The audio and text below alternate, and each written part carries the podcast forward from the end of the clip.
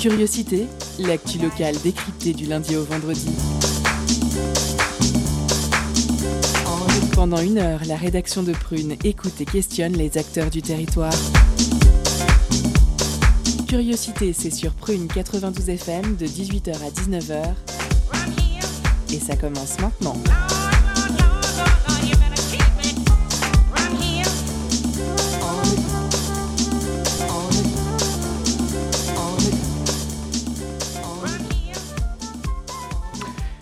Bonsoir à toutes et à tous, nous sommes le vendredi 21 mai et aujourd'hui, comme tous les vendredis, la rédaction vous propose un focus sur le petit monde de la culture nantaise qui depuis deux jours a totalement réouvert. Totalement réouvert? Non, le petit groupe de la nuit peuplé d'irréductibles gaulois résiste encore et toujours à la réouverture.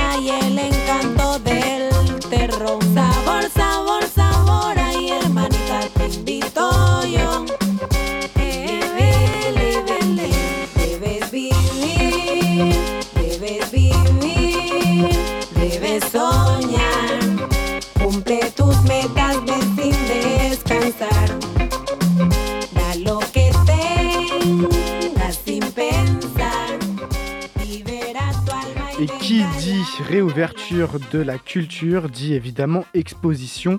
En ce moment, le musée d'histoire de Nantes accueille une nouvelle édition de l'exposition Expression décoloniale.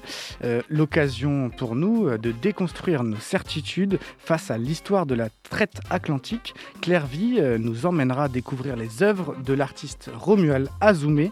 Ce sera tout à l'heure dans la deuxième partie de l'émission. Mathias, quant à lui, notre chroniqueur le plus fidèle, nous plongera dans l'univers du jeu de rôle. Restez avec nous. Alors que les bars et autres lieux de culture se sont vus accorder le droit de réouvrir, c'est ce que je vous disais, les boîtes de nuit et les clubs, quant à eux, restent clos. Aujourd'hui, nous recevons Denis Taledec, directeur général du collectif Culture Barbare, pour nous parler de la situation actuelle. Tout de suite, c'est l'entretien de Claire Vie. Culture, questions sociales et politiques, environnement, vie associative. On en parle maintenant dans l'entretien de curiosité.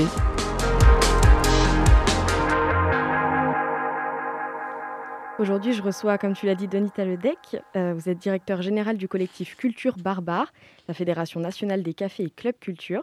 Bonjour. Bonjour. On va parler des clubs et des discothèques, les grandes oubliées euh, de ce plan de déconfinement. Euh, vous vous associez à l'UMIH, l'Union des métiers et des industries de l'hôtellerie, pour demander à ce que les clubs culture, les discothèques, soient traités équitablement avec les autres lieux de culture. Vous avez euh, une nouvelle fois, avec ce plan de déconfinement, l'impression de ne pas être entendu? Bah, bien entendu, on ne l'est pas, puisqu'on n'a pas de date de réouverture pour ce qu'on appelle les discothèques, en fait, mais les clubs particulièrement, parce que nous, on est plutôt sur une entrée euh, club plus que euh, discothèque. Et alors même que les lieux de spectacle, et c'est très bien, et on s'en félicite, les types L, eux, euh, peuvent réouvrir, bien sûr, en, la matière de façon un peu dégradée, les, les clubs ne peuvent pas réouvrir. Donc on demande à ce que ces lieux soient considérés comme des lieux de spectacle et traités à équité Qu'est-ce que vous attendez des annonces du 15 juin qui sont censées venir apporter un peu plus de, visibilité pour une date de réouverture? Eh bien, on attend tout simplement la réouverture. on, l'espère à, la mi-juillet. On attend déjà que les conditions sanitaires s'améliorent, bien entendu, et puis que, et puis que ça, puisse, ça puisse réouvrir. Parce que je pense qu'il est important aujourd'hui, et vous le savez mieux que moi, de reprendre un peu vie collectivement euh, que ces espaces de culture, je le dis encore une fois, euh, sont aussi des espaces de convivialité, de rencontre et d'altérité. Et je pense que vous serez les premiers consommateurs de ces lieux lorsqu'ils vont réouvrir.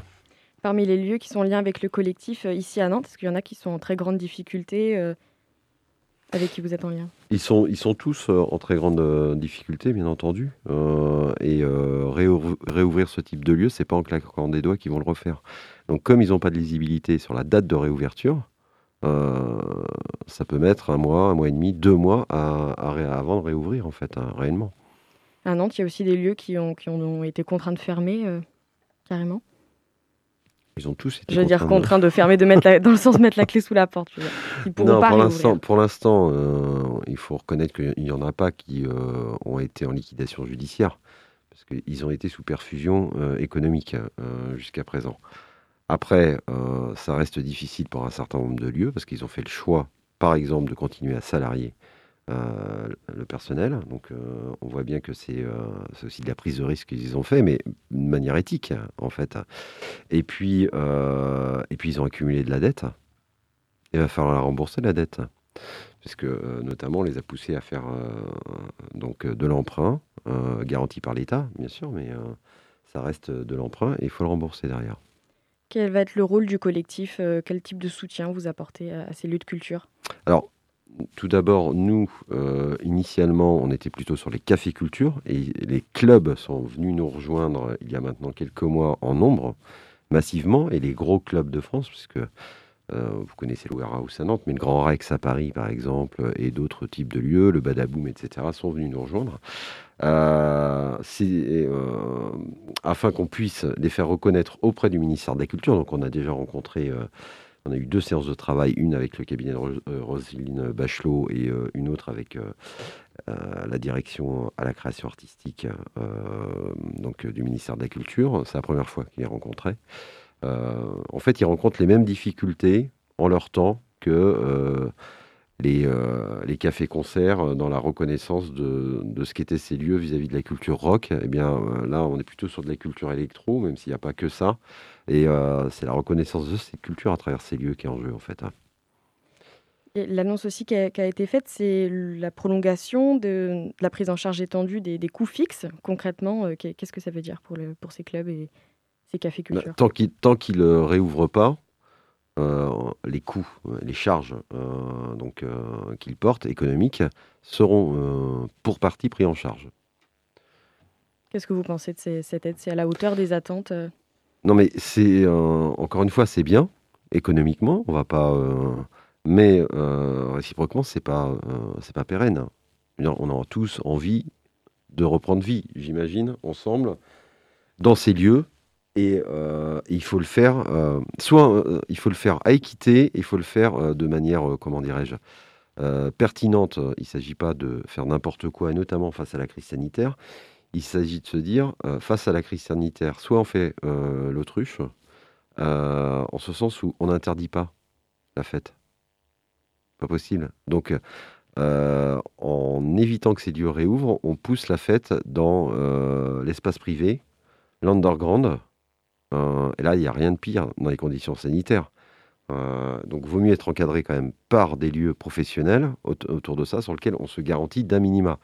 Encore une fois, on n'a pas de, on, prône pas de vérité par rapport à ça. On, dit simplement que, euh, voilà, ça serait, ça serait quand même dommage que des lieux comme la Warehouse qui font, par exemple, euh, le, je cite le Warehouse, mais j'aurais pu citer le Macadam, etc. Enfin, ce lieu, mais ils, ont une réputation euh, internationale. Euh, ils font venir des artistes nationaux, internationaux, pour le plus grand plaisir de tous.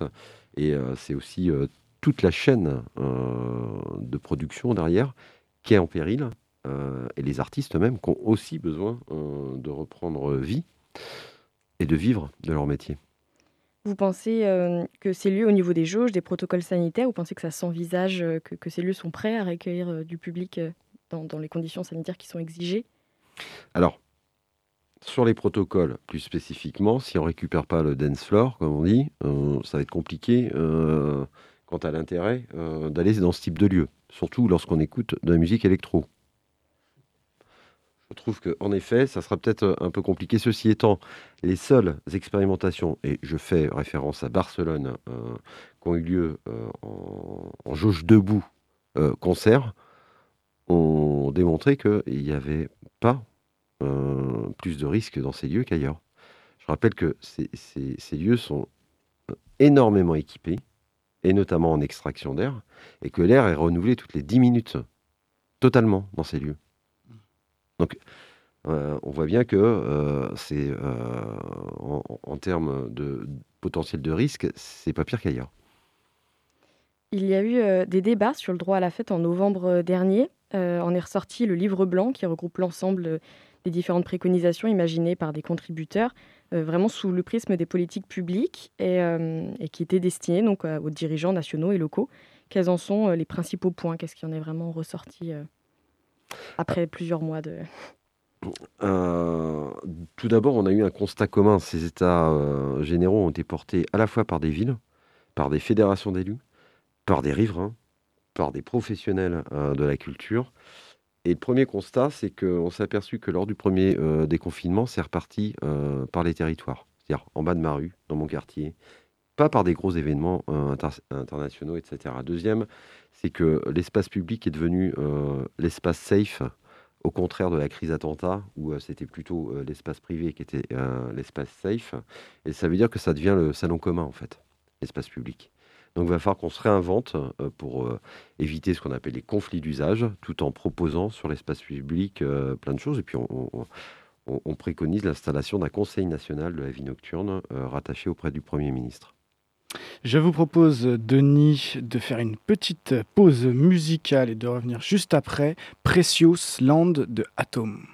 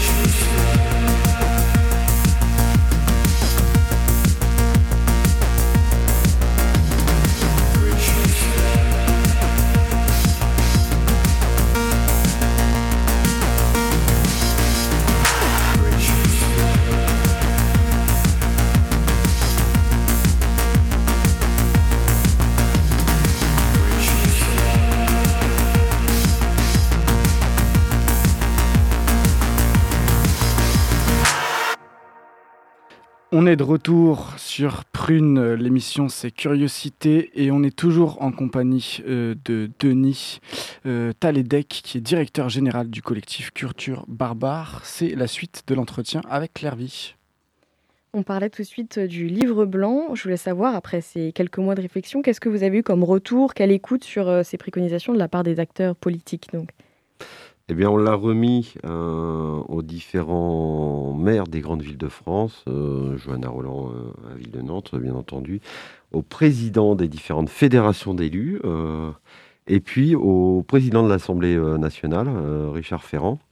Et donc, on s'entend tous sur l'intérêt que les villes, notamment les collectivités, travaillent avec l'État pour répondre aux enjeux qui sont complexes. Hein. Je le redis encore une fois euh, des injonctions contradictoires, euh, des enjeux sanitaires versus enjeux culturels, c'est pas c'est pas simple. Hein. Et la vérité, on la trouvera tous ensemble, acteurs avec euh, les élus, à la fois nationaux et locaux, pour qu'on puisse avoir une expertise croisée. On parle bien sûr des stratégies de politique publique qui répondent à cette crise qu'on vit actuellement, mais est-ce que ça va plus loin avec aussi des réflexions sur l'après-pandémie, vraiment sur ce travail-là entre culture et injonctions sanitaires ou autres Bah oui, complètement. Euh, euh, on, a, on a préconisé, par exemple, euh, de se réapproprier l'espace public, mais avec de l'outillage au niveau des villes pour que ça puisse se faire, voilà, ça, puisse se faire au mieux, et notamment, d'ores et déjà, des, préconisations qui sont issues de ce livre blanc ont été mises en place. Donc les cellules Covid, c'est-à-dire les cellules de reprise qui pourront se pérenniser en fait in fine, euh, c'est-à-dire euh, à l'échelle d'une ville, on va réunir euh, les élus, les techniciens, mais aussi les acteurs concernés pour trouver des solutions concrètes sur l'espace public. Les zones temporaires de la fête, zones d'urgence temporaire, qui ont été mises en place sur certaines villes, qui permettent notamment, on parlait d'électro tout à l'heure, à ce que ce type d'esthétique puisse être diffusé en open air et dans les meilleures conditions sanitaires possibles encadré et tout ça euh, charté avec euh, la puissance publique. Qu'est-ce que les adhérents du collectif attendent de l'accompagnement pour la reprise qui, on l'espère, va, va quand même euh, arriver à un moment, peut-être au cours de l'été?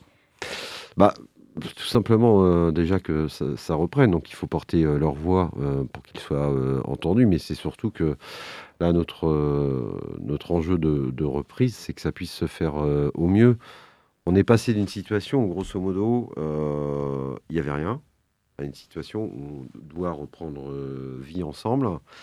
Et peut-être qu'il faut avoir une approche peut-être moins hyper centrée, c'est-à-dire que la fête, l'offre culturelle, doit peut-être être plus diffuse sur l'ensemble de la ville et peut-être moins hyper centrée, avoir une, vision moins euh, hyper centre-ville et plus diffuse euh, à l'échelle de la ville. Ça va avec euh, cette notion de ville du quart d'heure, etc. Mais je pense qu'il faut inventer la nuit du quart d'heure pour qu'à un quart d'heure de chez vous, puissiez avoir des premiers éléments de proposition en fait le soir. Donc c'est oui, toute une nouvelle réflexion aussi sur même sur l'essence de la fête et de, et de la géographie de la ville. Euh, on parlait tout à l'heure aussi des difficultés financières euh, de, ces lieux. Vis-à-vis des partenaires financiers, les banques qui sont en lien étroit avec ces établissements qui accueillent du public, euh, est-ce que vous travaillez aussi à ce niveau-là avec ces acteurs pour faire un travail global main dans la main, je dirais? Bah, main dans la main avec les banques, c'est somme toute un peu compliqué puisque pour, pour les banques, ce type de lieu fait partie des activités à risque qui sont très mal notées en fait. Et donc, euh, les banques, euh, déjà au quotidien, jouent rarement, le jeu, en fait, de ces lieux. Euh, donc, on, est, on, travaille sur des dimensions économiques, en effet, mais la première dimension économique, c'est de reprendre vie, là, en fait. Quand, quand, ça va réouvrir, en fait, il faut que ça puisse se faire, encore une fois, dans des conditions sanitaires, alors, safe pour le public, et suffisamment euh, exploitable économiquement pour le lieu. Aujourd'hui, il y a des lieux qui n'ont pas réouvert. Il y a des cafés qui n'ont pas réouvert parce que tout bonnement, en fait, ils n'ont pas de terrasse ou très peu. Donc s'ils se retrouvent euh, à 50% d'une terrasse qui fait 4 euh, chaises, voyez que la logique économique fait que vaut mieux pas qu'ils réouvrent en fait. Ça. Il y en a beaucoup ici sur Nantes du collectif qui n'ont pas pu réouvrir à cause de ces contraintes matérielles. Il y en a quelques-uns, mais globalement, Nantes est l'une des villes où ça se passe le mieux, qui a un réel accompagnement et un réel échange entre la ville et, et les acteurs et les établissements. Mais oui, il y en a certains, pour l'instant, c'est pas intéressant de réouvrir en effet. Vous êtes en lien permanent, j'imagine, avec ces, gérants euh, des, cafés culture, des clubs de culture. Est-ce que vous êtes aussi en contact avec les professionnels qui y travaillent? Je pense aux techniciens du, service, de l'entretien, de la sécurité, etc.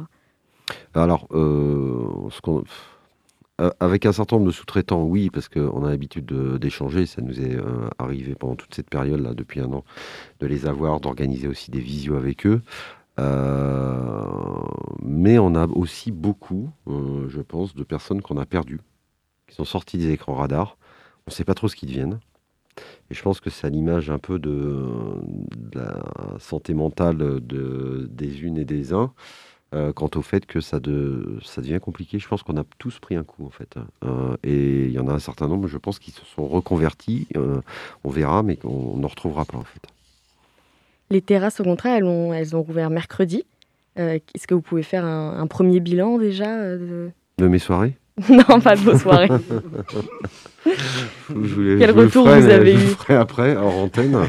Euh, Quel bah, retour vous avez eu des établissements Je pense que si, si, vous avez été dans le centre-ville de Nantes, par exemple, mercredi, vous avez vu l'appétit, le désir, l'envie des Nantaises et des Nantais quant au fait de retrouver euh, leur centre-ville et leur terrasse en fait. Et donc on, a vu que c'était euh, que les gens étaient là en nombre et que c'était plutôt joyeux, plutôt sympathique. Euh, voilà, donc il faut qu'on il faut qu'on poursuive et surtout encore une fois qu'on le fasse dans les meilleures conditions sanitaires en fait. C'est ça, ils étaient aussi satisfaits des, conditions où il y a eu un petit surmenage ou. Non, mais c'est difficile. Encore une fois, je pense qu'en plus, les staffs, pour partie, sont nouveaux parce qu'il a fallu recruter, comme je disais tout à l'heure, il y en a qui sont sortis des écrans radars. Et puis, euh, et puis c'est compliqué à gérer quand même euh, les conditions sanitaires, c'est sûr. Mais il faut jouer le jeu parce que ça, voilà, pour que ça, que ça soit le plus, euh, le plus convenable possible et le plus sécurité possible en fait. Chaque année, il y a un festival, Festival Culture Barbare. Euh, est-ce que vous espérez pouvoir faire la 20e édition euh, cette année en, 2021 Eh bien, on l'espère bien, en effet. On est, euh, on est impatient d'affaires. Je pense que les publics sont impatients, les artistes sont impatients et que et si, c'est jouable, on le fera avec un, grand plaisir. Pour autant, il ne faut pas qu'on en perde notre âme si les conditions sanitaires sont trop compliquées on a fait le choix de pas le faire euh, sur, euh, de pas faire la dernière édition. On a fait les états généraux à la place et euh, on verra, mais on, on va pas en perdre notre âme non plus. Bien. Merci beaucoup, Denis Taledec, directeur général du collectif Culture Barbare, d'avoir été avec nous. Merci Denis, super interview. Eh bien, on se retrouve juste après Cosmic Sunset de Flamingo Pure.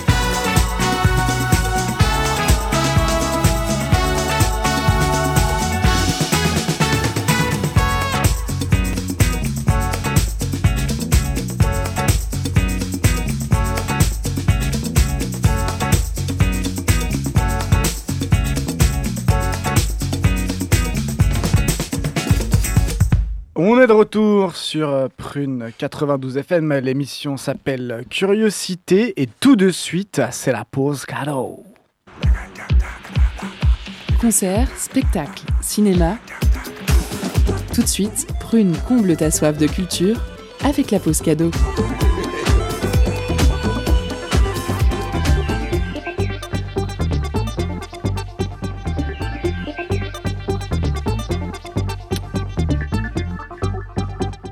Ce soir, Prune vous fait gagner l'album Before I Move Off de Suis-je fou Il s'agit de son second album, composé et enregistré lui-même dans un petit studio parisien.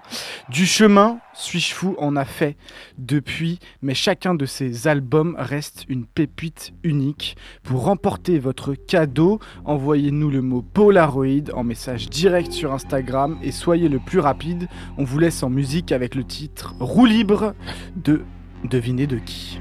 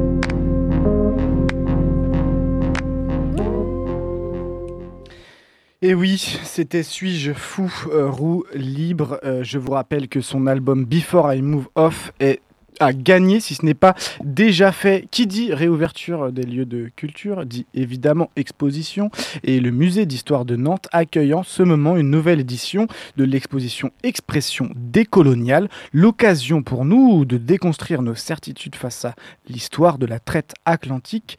Claire nous amène découvrir les œuvres de l'artiste béninois Romuald Azoumé dans, un, dans une immersion, ma foi, fort réussie c'est tout de suite. Focus sur une initiative, un événement, un engagement. C'est le zoom de la rédaction.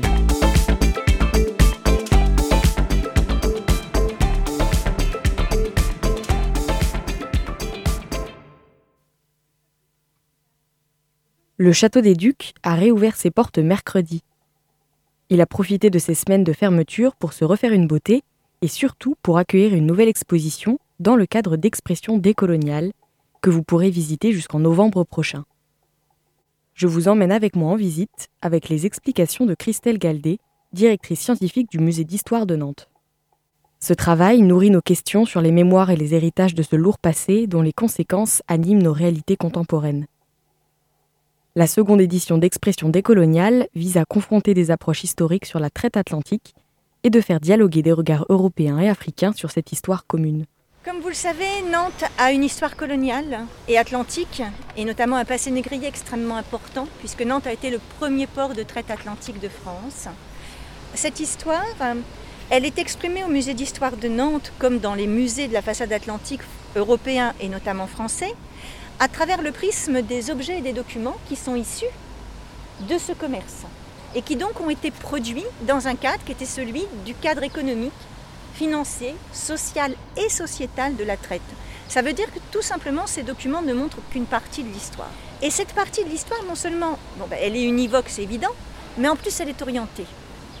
Elle est orientée parce que ces documents, et ça il faut du temps pour s'en rendre compte, mais la recherche en avançant le permet, ces documents, non seulement ils ne montrent qu'un aspect de l'histoire, mais en plus, ils correspondent à une vision de l'autre qui transparaît, même sans qu'on s'en rende compte, dans les documents aussi. Je donne le plus souvent l'exemple d'une carte africaine, d'une carte de l'Afrique, pardon, réalisée au milieu du XVIIe siècle.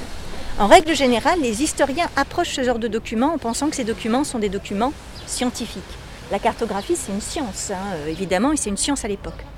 Or, cette cartographie, que nous regardons parce qu'elle est à tous les comptoirs de traite sur la côte occidentale de l'Afrique comme étant un document et une source sûre, c'est également un document qui fait disparaître les villes qui existent à l'époque, les populations, les langues, les cultures, les villages, les réseaux, les routes, tout ce qui appartient en fait aux populations africaines est gommé de ces cartes qui finalement donnent en se répétant l'impression d'un continent vide, avec des recherches certes euh, et recouvrant des fantasmes, mais surtout d'un endroit où on peut venir se servir. Et on peut venir chercher des ressources, chercher de la matière première, chercher de la matière humaine, parce que finalement il n'y aurait rien et que d'une certaine manière les hommes occidentaux et européens seraient là pour apporter les constructions, la civilisation, etc. Et ces documents finalement produisent un imaginaire qui au fil du siècle se répétant va servir à légitimer, avec bien d'autres éléments évidemment, mais à légitimer les principes de colonisation, du continent africain dans à la fin du 19e siècle euh, Déjà, j'ai effectué ma, ma, thèse à l'université de Nantes.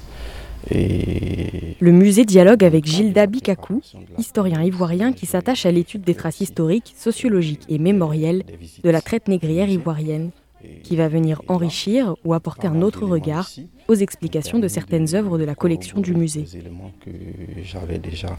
Euh, Donc, nous avons demandé à Gilles Bikakou d'apporter des compléments aux propos du musée autour de certains objets. Ces objets, alors ces compléments dialoguent parfois avec des textes du musée, écrits en plus. Parfois, et c'est le cas notamment dans la salle où nous présentons une campagne de traite nantaise, dialogue avec les collections directement, si je puis dire. C'est toujours l'occasion pour le visiteur de découvrir des éléments supplémentaires. Cela aussi euh, permet de, d'enrichir un peu ce, que, ce qu'on avait euh, travaillé un peu sur les certitudes et puis permettant vraiment de, de lever les écueils.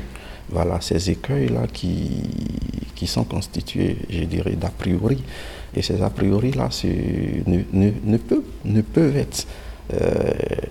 ne peuvent être, je ne dirais pas résolus, mais on tente d'apporter une solution à cela qu'à partir du dialogue entre le travail d'historien et les objets du musée.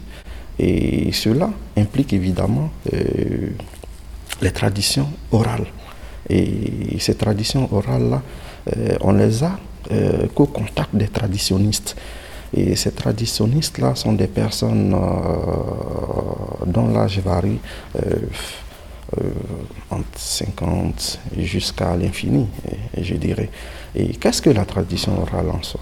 Mais La tradition orale, c'est la somme des acquis du passé et, des témoignages ou récits que l'on transmet d'une génération à une autre.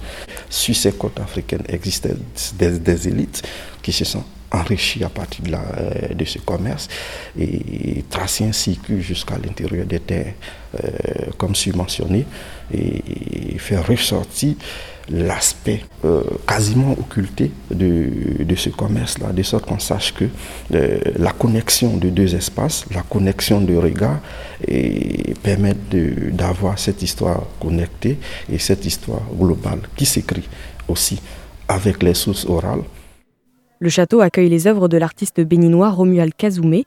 On retrouve une vingtaine de pièces, dont certaines réalisées spécialement pour le musée, qui côtoient les objets de la collection. Chacune de ces œuvres vise à rompre les certitudes, rendre visible ce que nous refoulons, pour décoloniser sa pensée. En arrivant dans la cour du château, on tombe d'abord sur deux grandes sculptures. Nous sommes ici devant deux œuvres Pétrole Cargo et Water Cargo, qui sont donc des œuvres de l'artiste Roma Dazoumé, et ces œuvres font référence euh, en vérité au trafic de pétrole qui existe entre le Nigeria et le Bénin. Roma Dazoumé, évidemment, avec des œuvres comme celle-ci, non seulement évoque le courage des personnes qui font, c'est des questions de survie, hein, qui participent en fait à ce commerce, mais d'une certaine manière, il le poétise aussi, puisque vous voyez qu'il déploie autour de ses cargos de grandes ailes. Parce qu'il pose la question aussi de savoir qui sont les nouveaux esclaves aujourd'hui, et de quoi est-on aussi esclave, de quel mode de vie finalement importé peut-on devenir esclave.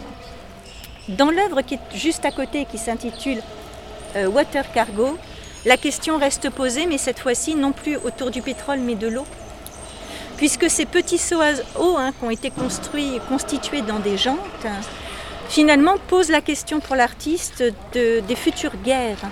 Ce que dit très bien Romuald Dazoumé, c'est que si on a connu jusqu'à aujourd'hui les guerres du pétrole, celles de demain seront vraisemblablement des guerres de l'eau. Une autre retient aussitôt l'attention du visiteur. Au premier abord, une pyramide de bidons qui, lorsque l'on s'approche, devient presque vivante. L'image de cette pyramide, c'est aussi l'image de ceux qui portent les autres. C'est-à-dire, vous voyez, euh, évidemment, la pyramide, euh, la hiérarchie sociale. Hein. Donc, euh, peu nombreux sont ceux qui sont au sommet. Et évidemment, ceux qui sont en dessous sont écrasés. Donc cette notion, elle est aussi importante, non seulement d'un continent qui serait pressurisé, utilisé, partagé, dévoré, mais aussi d'un continent dans lequel la structuration pyramidale, et notamment les questions de corruption auxquelles Romuald Azoumé est extrêmement sensible et qu'il dénonce, hein, les questions de corruption seraient évidemment euh, extrêmement visibles dans une œuvre comme celle-ci, où encore une fois la, théorie du, vous savez, du ruissellement euh, se pose, c'est-à-dire euh, qui véritablement peut obtenir un petit morceau de toutes ces richesses, sans doute uniquement quelques miettes quand on est en bas de la pyramide. L'artiste a transformé ces bidons, qui sont des objets extrêmement usagés, en corps et notamment en visage. Ces visages usés, rafistolés, rapiécés, bouche ouverte, euh, semble avoir quand même quelque chose à nous dire. Ce sont à l'origine des bidons de 50 litres dans lesquels on transporte l'essence, ça maintenant vous l'avez compris, qui ont été chauffés de l'intérieur pour que les parois s'écartent et pour qu'ils puissent contenir davantage d'essence. C'est ce qui les a déformés. Donc la déformation du corps aussi par le travail, par la violence, c'est quelque chose qui transparaît dans l'œuvre. Et sur le parcours de l'entrée du château, la troisième œuvre monumentale évoque les migrations contemporaines. Un dé à six faces est percé de silhouettes, celle d'enfants retrouvés sur les plages. Cette œuvre, elle est faite dans un matériau particulier puisqu'elle est faite avec des tongs qui ont été ramassés sur les côtes africaines. Les tongs étant les, chaussures hein, que portent les personnes qui montent à bord des navires. Euh, et soit ils les emportent, soit ils les laissent sur la plage, soit lorsque le navire fait naufrage, elles sont ramenées par les vagues sur la plage. Et donc toutes les tombes que vous voyez ici ont été trouvées sur des plages. Donc c'est véritablement aussi pour l'artiste euh, le moyen de s'inscrire dans un temps de production artistique que de montrer que ce phénomène ne s'arrête pas, que ce phénomène même ne fait qu'amplifier et que d'une certaine manière, même si on en entend moins parler, il n'en demeure pas moins important, y compris en termes de nombre, de volume de personnes concernées. On rentre maintenant dans le château.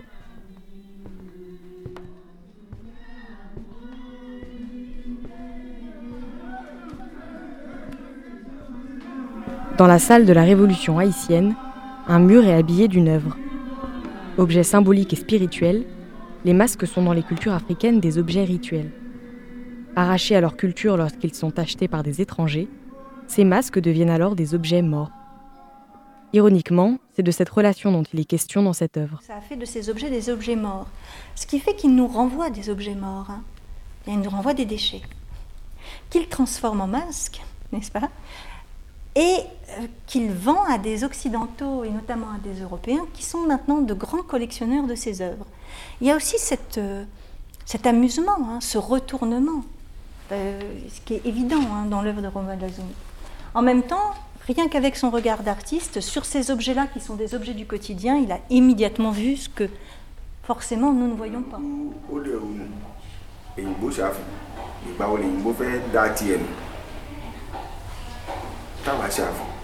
Ici, on est devant une litanie, en fait, c'est une prière yoruba. Une prière euh, dont, encore une fois, le sens nous échappe. Mais l'intérêt pour nous, c'était quand même d'entendre aussi ces voix et, et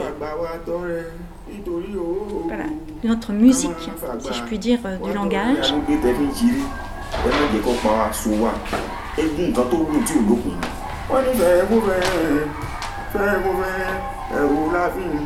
Le 10 janvier, au Bénin, c'est une journée euh, de fête extrêmement importante, et je pense que même ça dure plus longtemps qu'une journée, autour des cultes traditionnels et des cultes traditionnistes. Euh, c'est un engagement en fait hein, du gouvernement aussi que de valoriser les cultures euh, qui sont les cultures ancestrales et ces fêtes sont marquées notamment par les fêtes des revenants. Ces revenants, ce sont ces voilà, ces esprits que vous voyez là, en train de danser, et qui viennent pour protéger ceux qui les honorent. Donc ils sont ici, ils remplissent ici une véritable mission, une véritable fonction. Ce ne sont pas des objets inanimés, ce sont véritablement des esprits qui s'incarnent au moment de cette fête. Aujourd'hui, ces costumes qui nécessitent énormément de travail ne peuvent être vus, même par les initiés, qu'en mouvement, habités de l'esprit du revenant.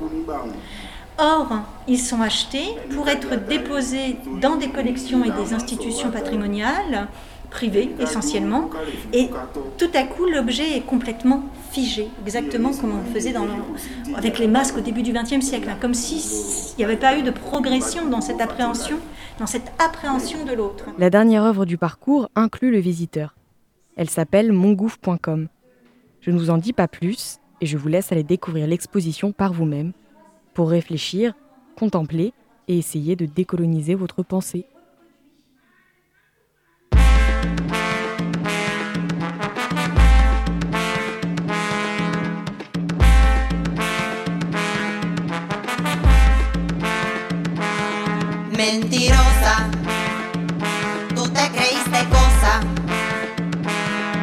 Mentirosa, cosa tan peligrosa.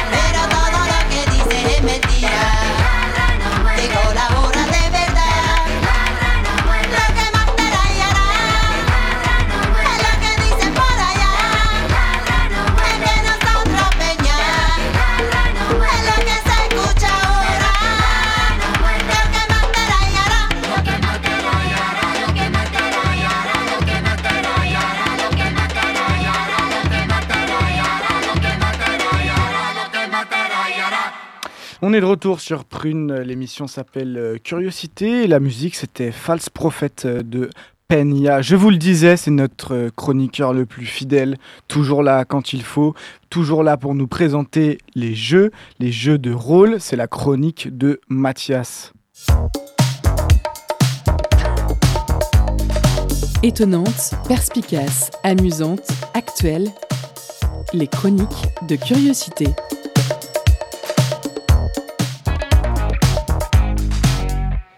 L'autre jour, alors que j'étais à, une soirée, tranquillement en train de respecter les gestes barrières, je fis la rencontre de Ben, un gars franchement sympa et pas le dernier pour picoler. Puis, comme pour chacune de mes amitiés naissantes, vint l'heure fatidique de ma question préférée. Et toi, t'aimes les jeux de société? J'étais loin de penser que derrière ce sourire si angélique se cachait en fait un monstre de malveillance. Les jeux de société hmm, Bof. Estomaqué, je m'apprêtais alors à lui demander s'il faisait partie de cette sombre secte des personnes qui n'aimaient pas s'amuser. Quand il reprit la, parole pour ajouter À vrai dire, je ne vois pas l'intérêt de jouer à un jeu de société quand on peut jouer à un bon vieux jeu de rôle. À ce moment-là, je sentis quelque chose se briser en moi. Il avait raison. Pourquoi jouer à une chose aussi restreinte et vaine qu'un jeu de société quand on peut se frotter à la liberté illimitée offerte par le jeu de rôle? Il m'avait soufflé, et je passais alors le reste de la soirée à me morfondre dans le canapé. Ce n'est que deux jours plus tard que me vint le fameux Eureka. Ben, prépare-toi, cette chronique est pour toi.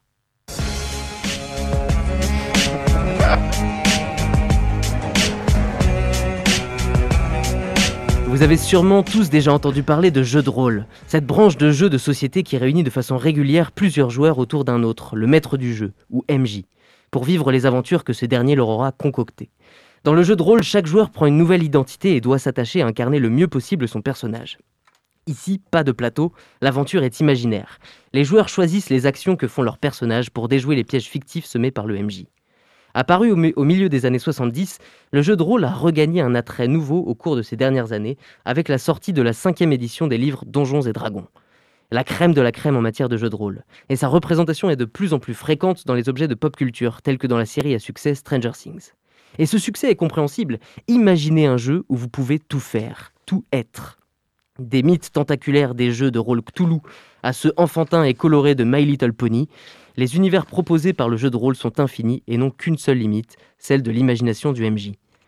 Dans le jeu de rôle, les joueurs ne jouent pas pour s'affronter, mais pour créer une vaste histoire commune qui peut s'étendre et s'étoffer aussi longtemps que dure votre amitié. En septembre dernier, la CNN a consacré un reportage sur une partie de Donjons et Dragons qui dure depuis 38 ans, à raison de deux ou trois sessions par semaine. C'est désormais clair, le jeu de rôle est un objet ludique unique, proposant à ses joueurs une liberté d'action et de création illimitée et inégalée. Pourtant, si le jeu de rôle propose une telle liberté, pourquoi diable les gens jouent-ils encore aux jeux de société? C'est vrai ça, le but même de tout loisir n'est-il pas de s'évader, de s'extraire de la monotonie du quotidien? En ce cas, le jeu de société ne serait qu'une pâle copie du jeu de rôle, plombé par ses règles et son univers limité. Eh bien, visiblement, ce n'est pas aussi simple que ça. En effet, le jeu de rôle fait peur. Peur tout d'abord par la représentation qui lui est associée, celle d'un regroupement de geeks associables à cheveux gras ayant du mal à s'extirper de l'adolescence.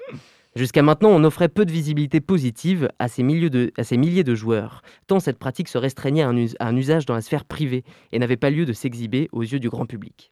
Le stéréotype est donc né, enfermant alors ces joueurs dans un cercle vicieux. On ne souhaitait pas être associé à cette image, alors si l'on jouait, on gardait ça pour soi. Le jeu de rôle fait peur également par l'investissement qu'il requiert. Un investissement en temps, comme évoqué précédemment, mais également un investissement personnel. Le jeu de rôle nécessite en effet que les joueurs s'impliquent totalement dans l'histoire et prennent leur part dans la création de l'univers. Umberto Eco parlait de coopération interprétative à propos de la littérature. Le lecteur doit être actif et faire l'effort de se représenter l'image qu'a souhaité lui évoquer l'auteur. C'est ici le même processus. Le jeu de rôle nécessite un effort de la part de ses joueurs pour faire vivre le monde créé par le maître du jeu. Enfin, et c'est paradoxal, si le jeu de rôle fait peur, c'est également par l'immense liberté qu'il propose.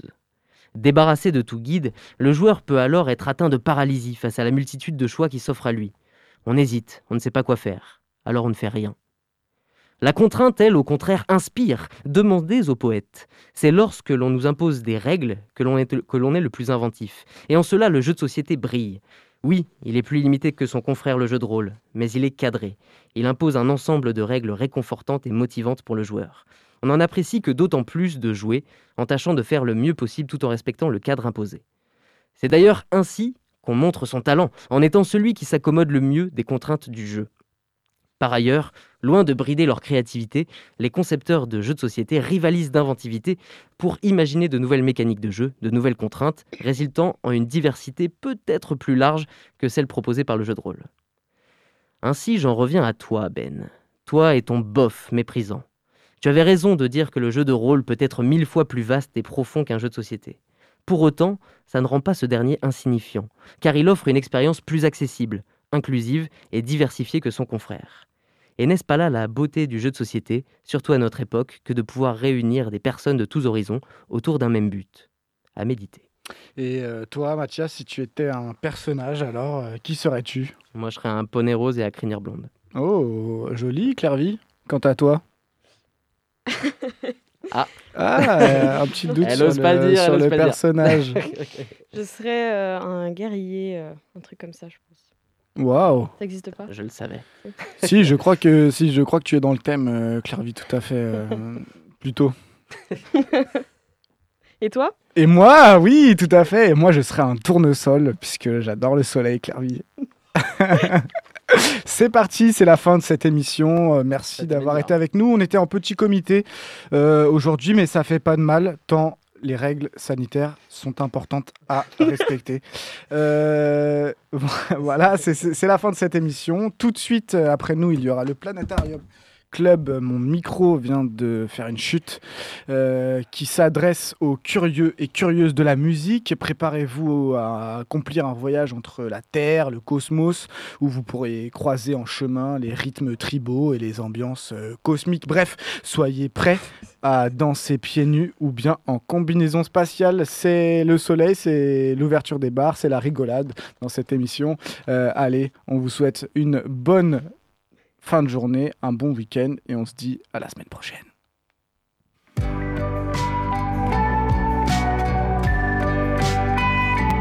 Pour écouter ou réécouter Curiosité, rendez-vous sur le www.prune.net.